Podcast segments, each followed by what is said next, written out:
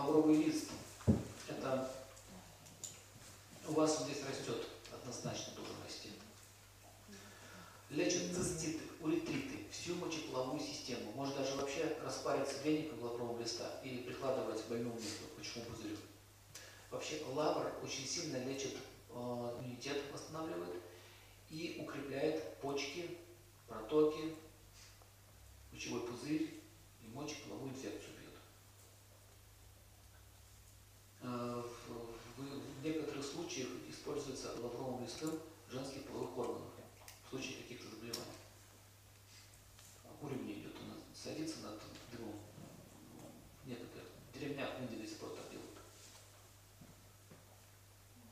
Но больше, больше все-таки она помогает лобовать диафуримной женщинам. Мужчина это втирание. Лавр, масло, например. Варите лавр с оливковым маслом.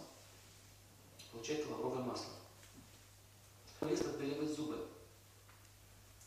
Освежает дыхание и уничтожает э, гнилостную флору. Поэтому в супы добавляют лавр.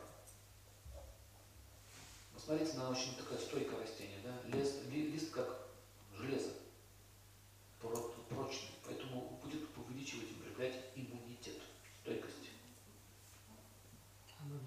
Лавровый лист корень будет лечить